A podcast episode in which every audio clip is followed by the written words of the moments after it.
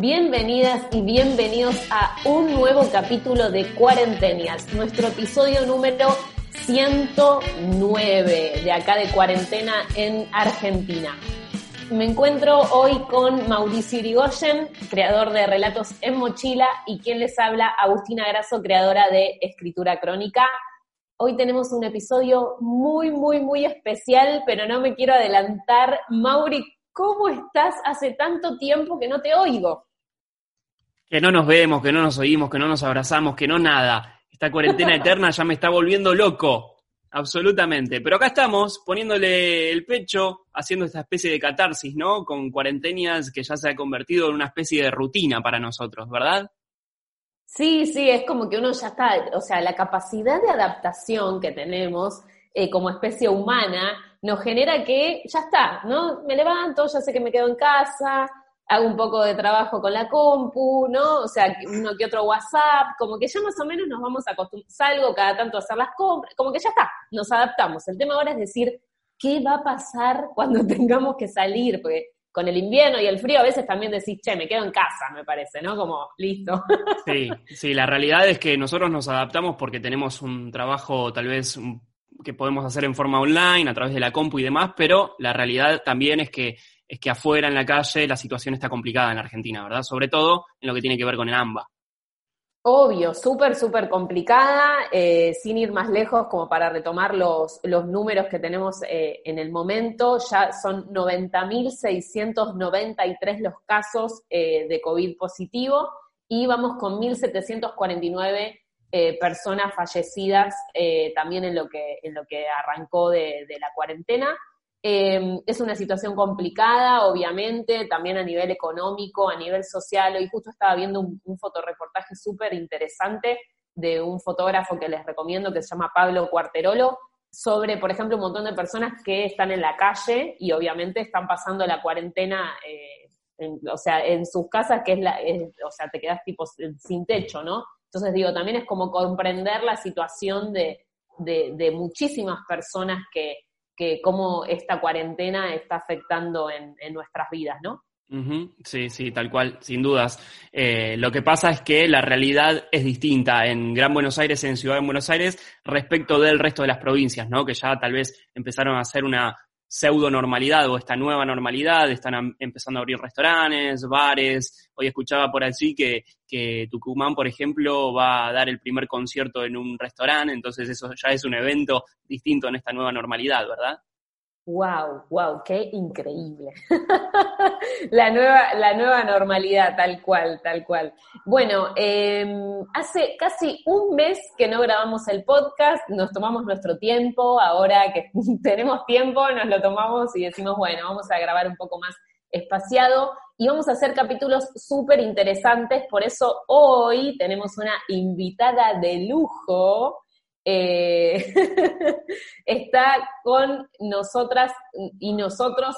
Em, Jessica, ella fue, quiero así como presentarla, presentarla bien. Por favor, Mauri, ayúdame cualquier cosa. Claro que sí. Ella es periodista y editora uruguaya, así que hoy nos, van a, nos va a venir a hablar justamente de Uruguay, ¿no? ¿Qué está pasando con Uruguay? Eh, ella es egresada de la Escuela de Comunicación Social eh, de la Universidad eh, de CLAE, creo que se dice así la sigla, ya me, dirá si está bien. Eh, es diplomada en diseño y gestión editorial. Fundó una revista divina, divina que tuve el placer de conocer en los últimos años de su funcionamiento, que se llama La Mirilla, eh, y es una amiga de la casa, en realidad. Ahora hice toda esta presentación como, como si fuera así alguien desconocido, pero no, ella es una amiga de la casa, es cofundadora de Nativa, que es una red que formamos junto con Mauri y Jessy, eh, eh, que es una, una, que ya vamos a ir contando que es Nativa, ¿no? Así que bueno, bienvenida. Y Paris también, que está dentro, perdón, antes de, presentarla a Jessy, Paris está dentro de, de Encuentro Nativa también. Sí, acaba de aparecer en escena, no quería ser menos y está acá. bueno, la presentamos. Escuchó y dijo, ¿quién es esta mujer? ¿Quién es? Quiero estar aquí con ella. ¿Cómo andas, Jessy? ¿Cómo andan? Eh, tremenda presentación desperdiciada en mí, porque en realidad eh, quien merecía ser presentada así como con bombos y platillos era París. Tipo, ¿no? está por morder, claro. No, gracias, gracias, pero eh, merecía en realidad una mejor presentación que la mía, Ven que hay, hay, hay, violencia dentro del podcast. Pasan cosas. ¿Cómo estás, Jessy? Gustazo de tenerte aquí en Cuarentenials. Hace rato que venimos hablando con vos que queremos tener un, programa especial dedicado primero a Uruguay, segundo a, Nativa y tercero obviamente a tu persona. Así que bueno, ¿te presentó bien, bien Agus? ¿Algo que haya quedado en el tintero? Eh, no, en realidad precioso. Lo único que soy egresada de la Universidad del Trabajo del Uruguay en periodismo y la Universidad CLAE es la parte del diploma en edición. Yo soy como muy ah. orgullosa egresada de la UTU, así que siempre lo aclaro por las dudas, pero después precioso, increíble. Gracias a ustedes en realidad por, la invitación, obviamente. Bueno, Jessy, queríamos saber que nos cuentes em, cómo está la situación del COVID en, Uruguay, que nos cuentes un poco, que, nos pongas así como, como en tema.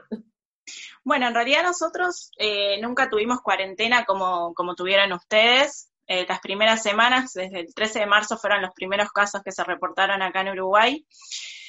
Tuvimos eh, un distanciamiento social no obligatorio, sí cerraron muchas reparticiones del Estado, yo diría que casi todo el Estado cerró, quedó como funcionando al mínimo. Muchos locales y comerciales, bueno, teatros, bares, etcétera, sí cerraron sus puertas y estuvieron varias, eh, varios meses en realidad cerrados o funcionando como al mínimo. Y la verdad que dentro de lo que es la región a nosotros nos ha ido bastante bien. Em, en las últimas semanas tuvimos muy pocos casos este, activos en, en el país.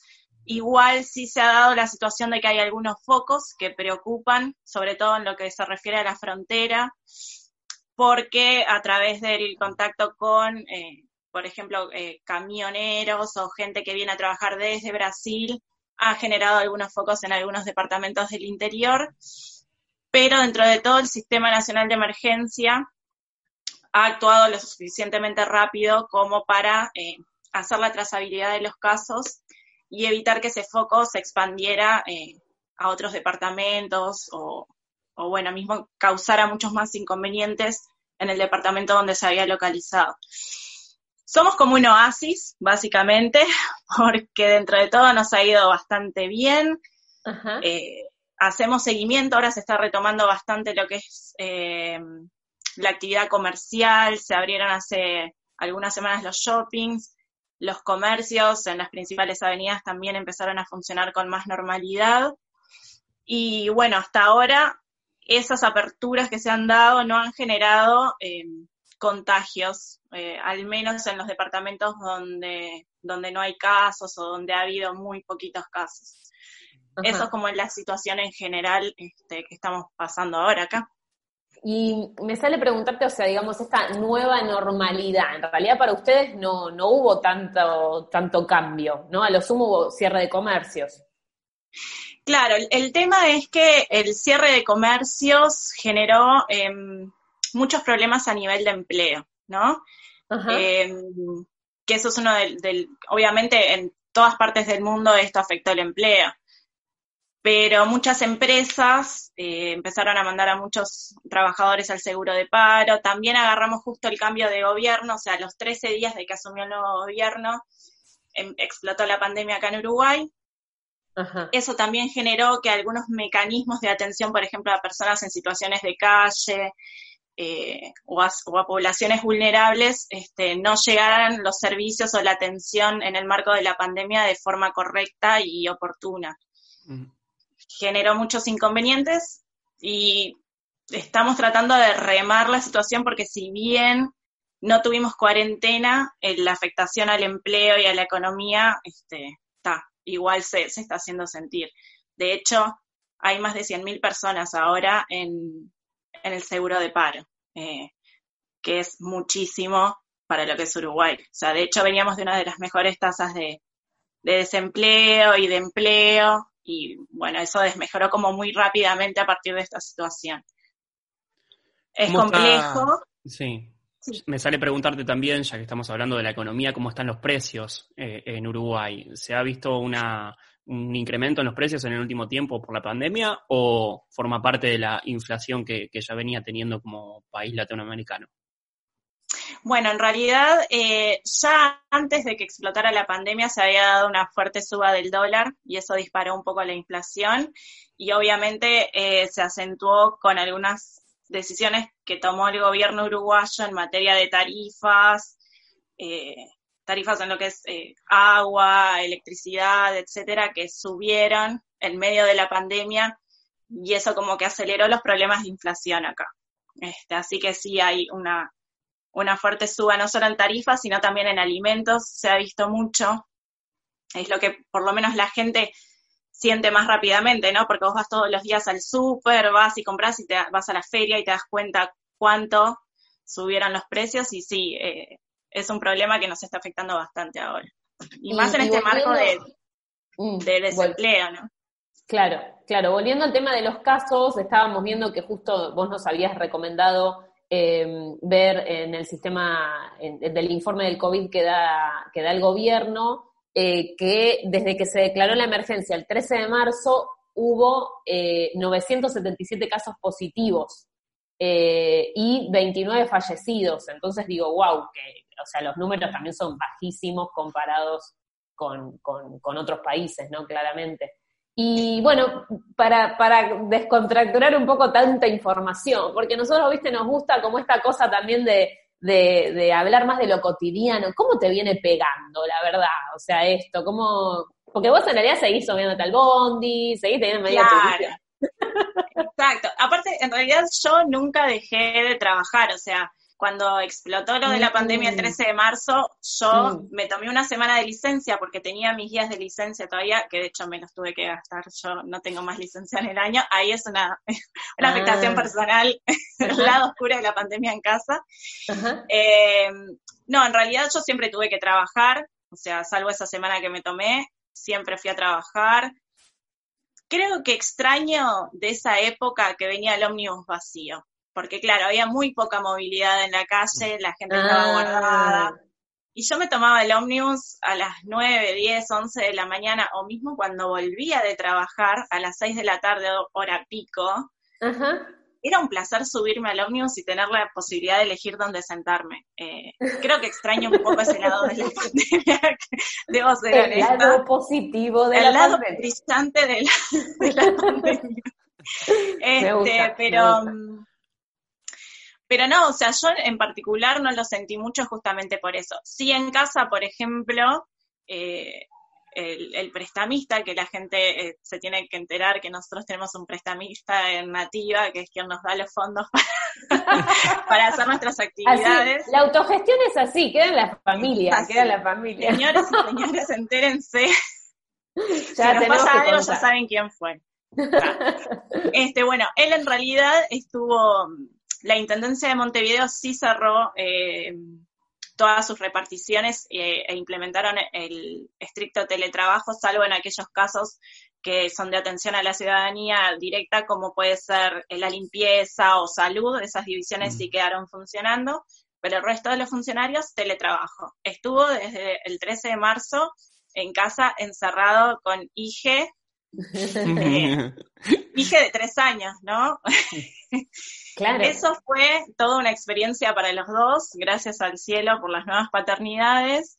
Este, pero nada, ellos sí lo sintieron porque mm, nada, estuvieron encerrados. Hace poquito como que retomamos esa cuestión de salir a algún lado, salir a mm. visitar a los abuelos. Hija empezó el, el jardín nuevamente, está haciendo medio horario. También acostumbrarnos a, a lo que es la educación a distancia. Eh, mm. Justo ahí quería consultarte cómo, cómo está el tema de la educación. Digo, los chicos y las chicas ya volvieron a clase, eh, volvieron en, cierto punto o están haciendo eh, vida online, digamos, a través de la, de la educación. Bueno, en realidad hay un poco de todo. La universidad todavía no retomó las clases presenciales y los, los más chiquitos empezaron ahora a fines de, de junio, o sea, los escolares empezaron a fines de junio eh, las clases. Se fueron retomando de a poco lo que fueron las escuelas rurales, ¿no? Em, y bueno, después paulatinamente se fueron abriendo otros, o sea, otros niveles de, educativos.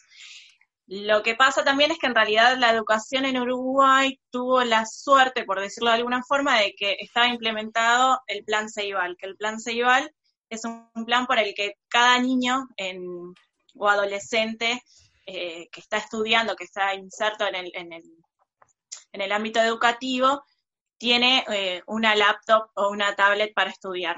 Mm. Y se hizo toda mm. interconectividad con todas las escuelas y liceos del país. Hay plataformas donde ellos estudian, que ya lo vienen usando hace años, entonces eso posibilitó que la educación de, cierta forma pudiera seguir como continuando, eh, pudiera seguir de forma normal, digamos, porque ya tenían como un aprendizaje previo de lo que es trabajar online. Creo que eso fue una de las fortalezas. sí, sí, sí, porque no es tan común. O sea, al contrario, muchas personas acá es como se hace WhatsApp, se hace llamada, no se, no mm. se sabe bien qué hacer, qué dar, qué no, ¿no? Es como que queda un poco medio en el criterio, pero está bueno esto que. Y un poco, digo que, que eso tomarlo como ejemplo para el resto de los países de la región, ¿no? Digo, porque acá tal vez tenemos algunos planes que tienen que ver también con, con, el, con el sistema educativo a distancia, a través de la compu y demás, pero no sé si está tan desarrollado como en Uruguay, por lo que cuenta Jessy, ¿verdad? Bueno, de hecho, el Plan Ceibal es uno de los planes que, que en diferentes partes del mundo le han valido a Uruguay mucho reconocimiento, porque hay como un nivel de alfabetización digital de los niños y adolescentes en, el ámbito educativo muy alto. Y, bueno, y eso justamente fue lo que posibilitó que se continuara con los maestros y los profesores de forma más normal eh, dentro de lo que es la situación de pandemia, mm. con las plataformas, porque ya tienen plataformas predeterminadas. De hecho, eh, mi hijo, lo que, donde las profesoras subían este, los, los trabajos, es una plataforma que se llama CREA, que es para niños en edad escolar.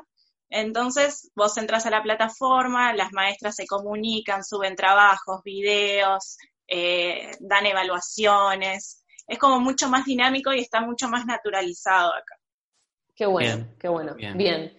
Bueno, y, ahora saliendo un poco del tema de COVID, eh, vamos a hablar un poco de Nativa. ¿Qué es Nativa? Nosotros me parece que nunca acá en el podcast hablamos, ¿no? ¿De Nativa o sí, Mauricio? Creo que lo hemos eh, nombrado alguna vez, charlamos un poco de qué se trataba, pero lo dejamos ahí medio picando porque queríamos tener este programa especial junto con una de las integrantes, ¿no?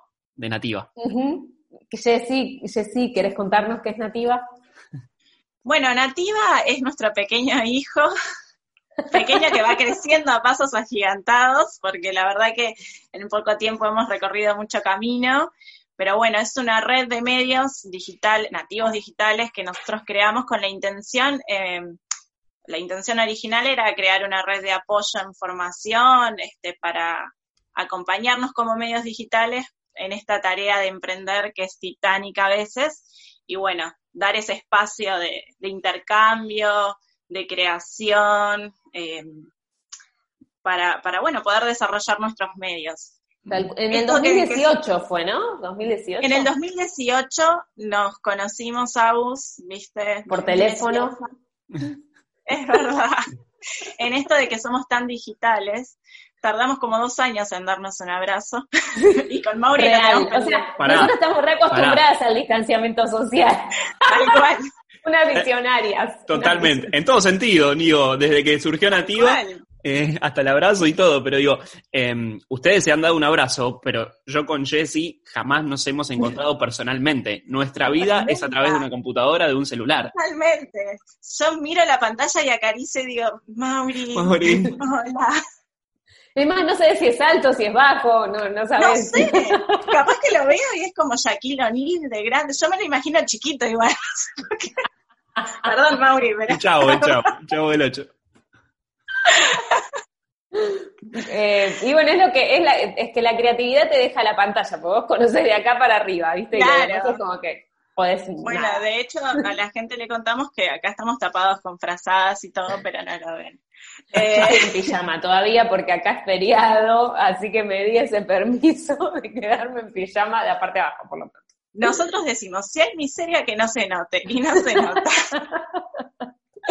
Bueno, pero volviendo a lo que es nativa, está también este año estrenamos nuestra agencia de comunicación que fue un paso Pará, pará, pará, te estás readelantando. Ah, no, no tenía que contar eso. Te readelantaste, ¿no? Porque bueno, esto, nos conocimos entonces en 2018, ¿no? Esta idea de, teléfono, de, de, poder como bancarnos con nuestros emprendimientos, vos en ese momento tenías la mirilla, eh, y en mi caso con escritura crónica, entonces bueno, era como, che, ¿qué podemos hacer entre países? Tranca, ¿viste? Te conoces y planteas esas cosas. ¿Qué podemos hacer entre países para, para bancarnos también a, nivel latinoamericano, ¿no? Lo, lo, con, con, los medios, cómo, cómo sostenernos. A veces no es una cuestión eh, solo de financiamiento, sino que eso lo hablamos siempre en el podcast, que es como, yo creo que un apoyo moral, ¿no?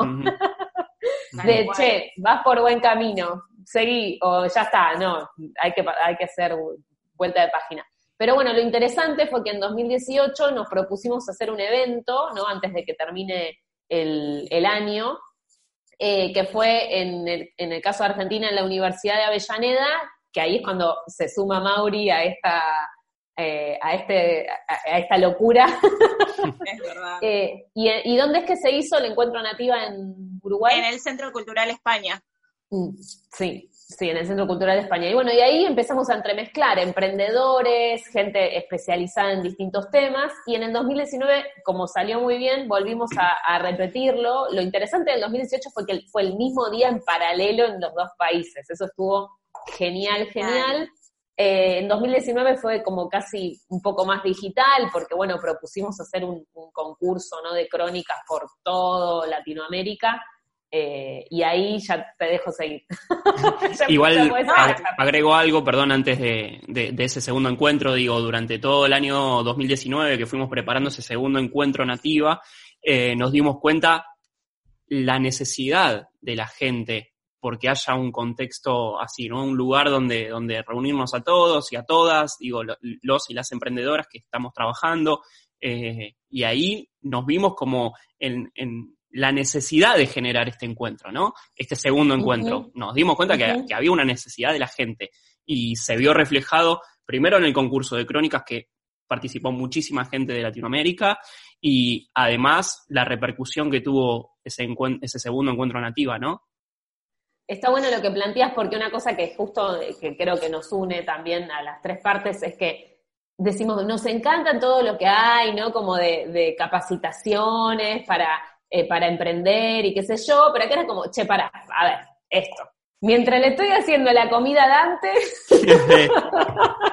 actualizo la web. Mientras voy a un trabajo que me quiero matar, voy, ¿no? Pues si no es como que el emprendedor la emprendedora queda como, ay, la panacea, ¿no? Como, nací con esto, mm. soy una Steve Ayoba. Steve Ayoba. Acá tengo el cuello tortuga. Vos tenés el cuello. En cambio acá era como, che, pará, con los pies en la tierra, ¿no? Y, mm. eso está bueno, me parece. Bien del barro, digamos, ¿no? A claro. bien del barrio. También, sí. Claro, eso es algo que hablamos siempre nosotros, ¿no? Que también el espacio que generamos con el encuentro nativa y con todos los intercambios que, que fuimos teniendo en diferentes espacios, porque fuimos a dar charlas a diferentes lugares. Mm. Creo que lo, lo que se puede eh, como valorar especialmente del espacio que generamos fue que nos hablamos desde, desde la realidad, ¿no? Porque muchas veces nos pasaba a nosotros cuando empezamos a hablar y a ver, bueno, qué haces con tu emprendimiento y cómo te sustentás y qué sé yo, nos pasaba que nos estaban hablando de situaciones que nosotros estábamos años luz y no mm. nos representaban la realidad de muchos medios, ¿no? Que no manejamos cifras millonarias, o sea, manejamos pesitos que muchas veces invertimos nosotros mismos eh, en, nuestro, en nuestros proyectos y, como que sentíamos que no nos estaban hablando a nosotros. Y creo que como decía Mauri, se vio reflejado que la gente necesitaba como un espacio donde te hablen de mm. lo que te está pasando a vos realmente, lo que estás atravesando, a lo que te vas a enfrentar cuando vas a emprender algo, porque como también decías vos, vos no es la panacea ser emprendedor. Eh, lleva mucho trabajo, mucho esfuerzo, eh, muchas broncas, muchos llantos, te trae millones de alegrías, sin duda, pero no es soy uno con el universo y ya mi, es maravilloso emprender, no, o sea, tiene todo su lado oscuro también, así como tenía el COVID, la pandemia, ¿no? Eh, su lado oscuro, que, que tal, que tener redes así de contención que te, que te acompañen en ese proceso porque ya lo pasaste o porque lo estás atravesando, mm. es súper importante, sin duda. Y también creo que, que, es interesante respecto al tema de las personalidades, ¿no? Porque en el sentido de que también para emprender necesitas tener una, una, una personalidad particular, ¿no? O sea, pase, pase lo que pase, es como que uno igual es medio motorcito de, de, de seguir generando, de seguir confiando en tus sueños, en tus proyectos. Y eso eh, no es o sea, digo, no es casual nuestra unión y no es eh, algo quizás común, ¿no? Porque en algunos eh, quizás em, entornos quedas como medio rara, ¿no? Sí, sí, hasta que encontrás como a la gente mm. que está en la misma y te va a entender que le estás poniendo un montón de pasión a lo que haces porque realmente lo sentís adentro, ¿no? Sí, justo, mirá, me diste el pie porque eh, me da la sensación que no es para cualquier persona emprender, digo, necesitas cierto carácter, eh, también cierta responsabilidad con tu proyecto y también, bueno, dedicarle obviamente el tiempo y esto de cambiar o reformular la palabra fracaso, ¿no? Eh, que, tan mal vista está en la sociedad y nosotros tal vez como emprendedores necesitamos como encauzar esa palabra porque va a haber un, montón de piedras en el camino que vas a tener que afrontar a la hora de emprender, pero que te van a enseñar para el próximo paso que des también, ¿no? Tal cual, tal cual. Y, y, 2020, ¿cómo lo ves, Jessy? Eh, para mí, a pesar de la pandemia, creo que por lo menos lo siento muy prometedor. Yo eh, estoy atravesando como muchos cambios personales y profesionales que al principio es como todo cambio, te sentís un poco desorientado, pensás que justamente hay cosas asociadas al fracaso hasta que te vas acomodando en, bueno, en esto de qué es lo que querés, hacia dónde querés ir. También va un poco en eso de la personalidad emprendedora, ¿no? Eh, yo hay cosas que, que no las voy a dejar de hacer así, fracase 350 mil veces. Y eso es emprender y ser perseverante y, y tratar de ir hacia donde quiero ir, que es tener un medio que trabaje con la comunidad, que genere cambios a nivel social, quizás lo logre, quizás no, y tenga que dejar el cuello de tortuga de Steve Jobs colgado ahí. no, mentira, porque hay una parte que vos no estás contando, que es que vos sos, o sea, que no estaba acá en la biografía, o sea, ahora que estoy pensando, que tiene que ver con tu parte más de innovación, de programación, vos sabés un montón de, de, eso, o sea, es más, la web nueva de escritura crónica es 100% autoría de Jessie, eh, entonces digo, te quería preguntar esta parte, ¿no? El tema de ser mujer, estar en, temas de nuevas tecnologías, si sentís que estás rompiendo moldes, o sea, más, como vos, ¿no? Esta pregunta es para vos, digo, Jessica Conde. Jessica Conde. Sí, eh, no sé si, no sé si romper moldes, me parece que, o por lo menos lo que me pasa acá a nivel local, ¿no? Em, Voy a hacer un paréntesis, Jessica es tan humilde, tan humilde. Salí de esa humildad por un rato. Basta, Jessica, créete lo del cuello, basta. Soy Steve Jobs versión mujer, chicos.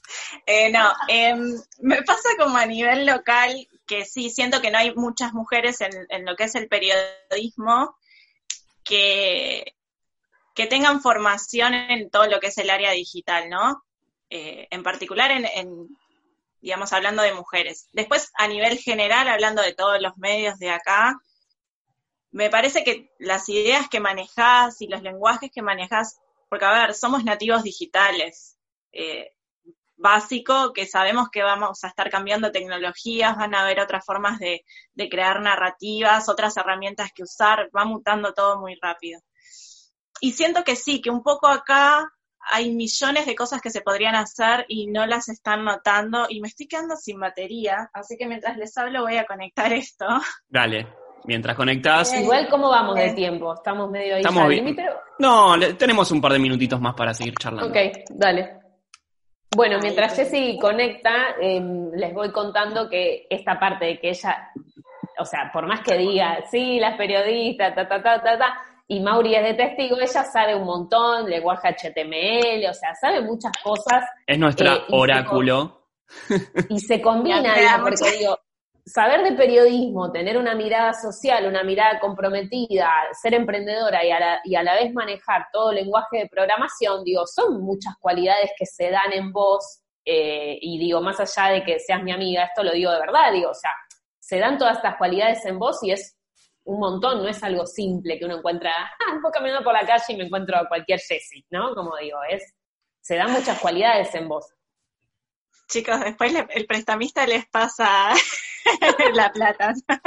no, este, o sea, siempre, siempre siento que hay como mucho potencial en, en, eh, en, las herramientas digitales que tenemos disponibles para crear nuevas formas de contar, nuevas formas de vincularte con la comunidad, cosas que sean atractivas para presentarle la información a la gente. Y creo, creo que eso, la parte de esa formación de, en programación me la dio, ¿no? Como la capacidad de ver lo que podemos adaptar, adaptar de las diferentes tecnologías hacia el periodismo. ¿Vos estudiaste, llegaste a estudiar programación o cómo empezaste con...? Bueno, esta es mi historia, básicamente yo eh, estudié el bachillerato en informática, era una niña que se dirigía a ser ingeniera y cuando estaba cuando estaba terminando el bachillerato, que ya tenías que empezar a hacer como las cosas, eh, toda la documentación para la facultad y qué sé yo, tuve una epifanía y me di cuenta que en realidad lo que siempre había querido hacer era ser periodista. ¡Wow! Grosso.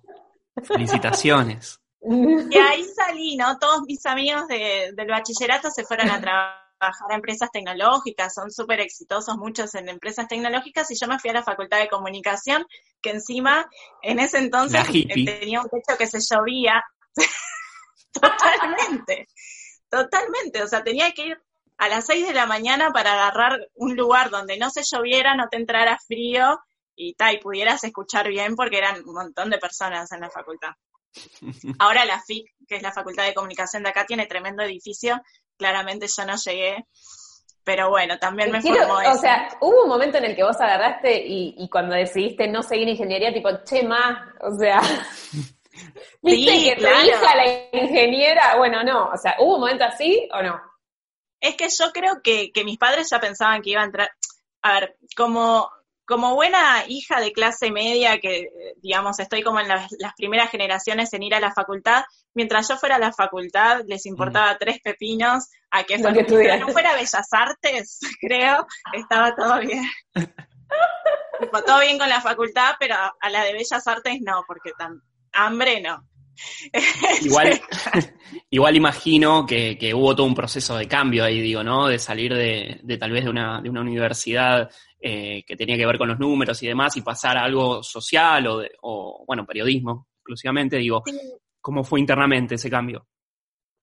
Yo creo que, en realidad eh, me fui hacia, hacia la parte de programación, porque está obviamente algo de la tecnología me llamaba la atención y me gustaba y demás, pero en el fondo creo que siempre supe que lo que quería era escribir y lo que quería era contar historias, entonces para mí no fue nada traumático, que esa es otra de, mis, de mis, las partes de mi personalidad que yo tipo voy a cambiar y cambio, o sea, punto. Eh, mm cierro esta puerta o bajo esta cortina y no, no me resulta como traumático estar cambiando y haciendo cosas diferentes. Entonces lo viví como de forma súper natural.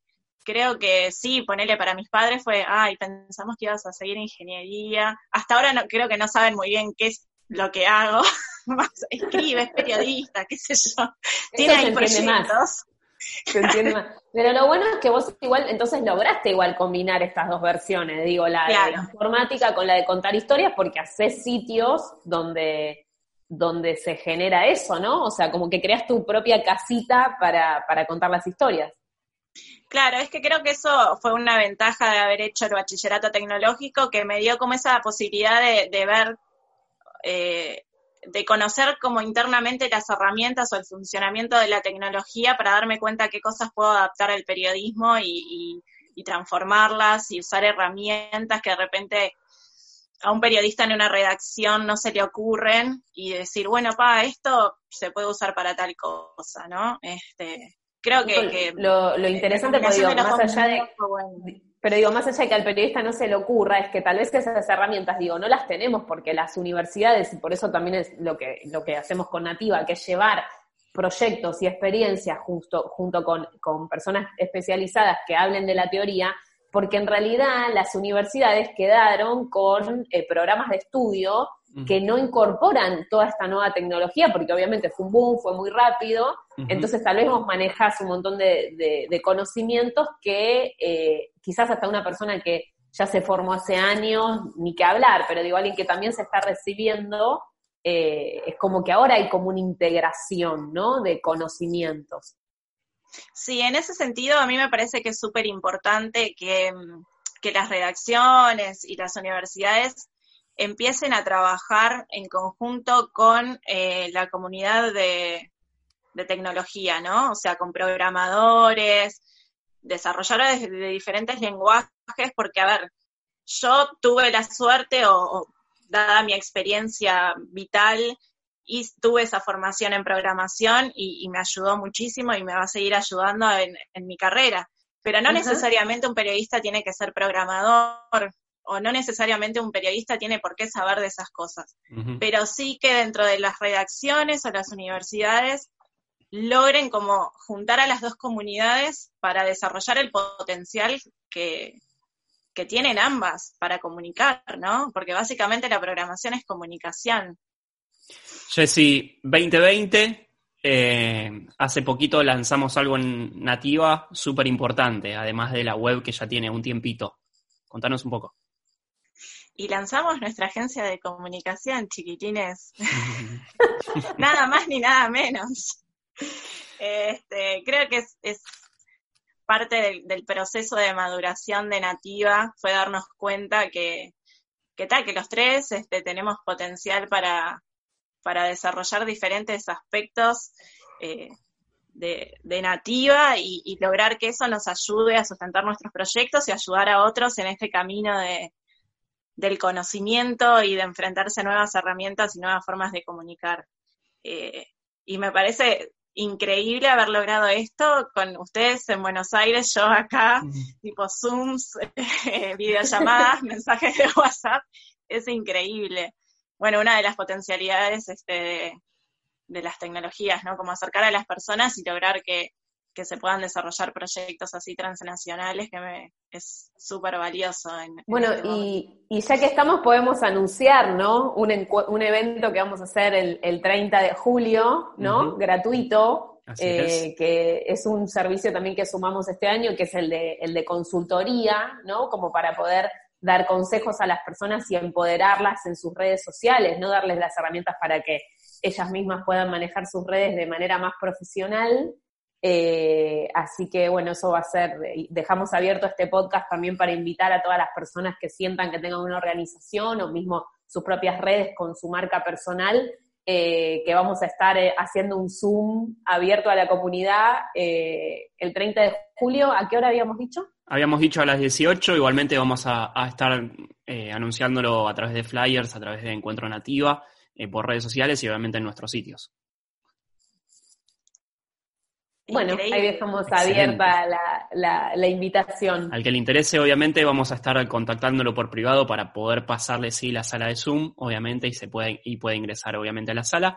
Eh, y después, bueno, veremos cómo sigue el año, porque todavía tenemos medio año por recorrer y estamos ahí en proceso de gestar un tercer encuentro, ¿verdad?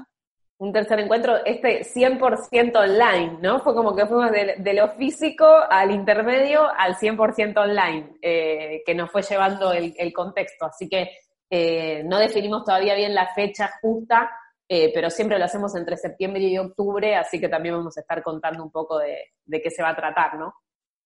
Veremos qué es lo que pasa. Todavía está ahí medio verde, lo estamos trabajando, pero por lo menos ya sabemos cuál es el norte, ¿verdad, Gus? ¿Verdad, Jessica? Tal cual. Ya van a tener novedades, sin duda.